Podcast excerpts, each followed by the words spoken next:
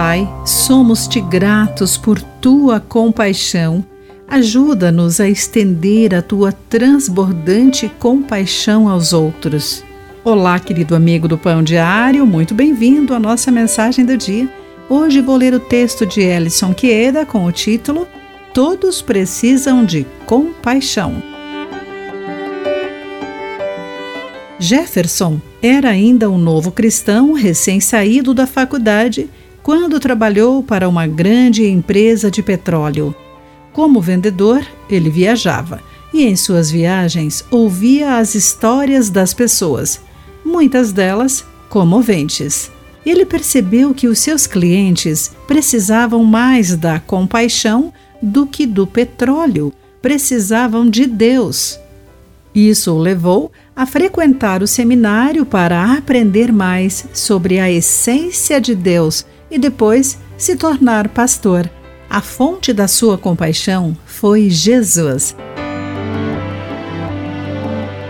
Em Mateus capítulo 9, entre os versículos 27 e 33, temos um vislumbre da compaixão de Cristo na cura milagrosa de dois homens cegos e de um homem possesso. Ao longo do seu ministério terreno, Jesus pregou o Evangelho e curou por todas as cidades e todos os povoados. Por quê? Quando viu as multidões, teve compaixão delas, pois estavam confusas e desamparadas, como ovelhas sem pastor. O mundo de hoje ainda está cheio de pessoas perturbadas e feridas que precisam do cuidado suave do Salvador como um pastor que lidera, protege e cuida de suas ovelhas. Jesus estende a sua compaixão a todos que vêm a Ele. Não importa onde estamos na vida e o que tenhamos experimentado, encontramos em Jesus um coração transbordando de ternura e cuidado.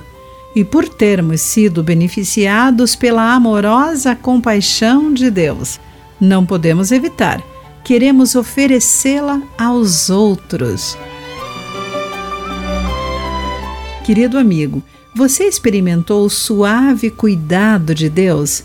Quem você pode alcançar com compaixão? Pense nisso. Aqui foi Clarice Fogaça com a mensagem do dia.